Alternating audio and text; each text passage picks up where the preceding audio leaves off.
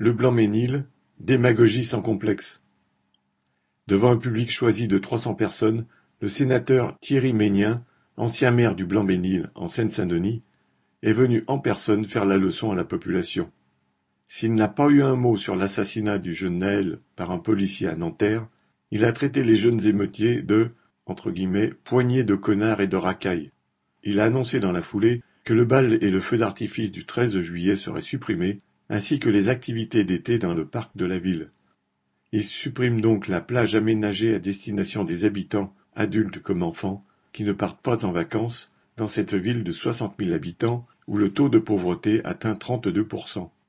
Un gamin de la ville, déçu, a ainsi témoigné Tout le monde était sur la plage, il y avait la piscine, je plongeais dedans, c'était trop bien.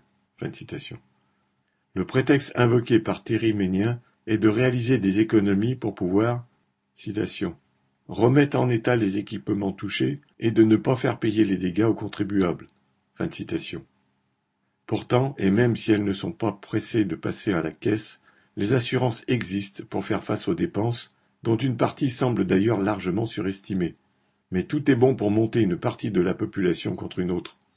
Ce politicien qui dénonce, selon ses termes, des scènes de violence inouïes, entre guillemets, a, en tant que sénateur, voté contre l'augmentation du SMIC à 1500 euros et pour le recul de l'âge de la retraite à 64 ans.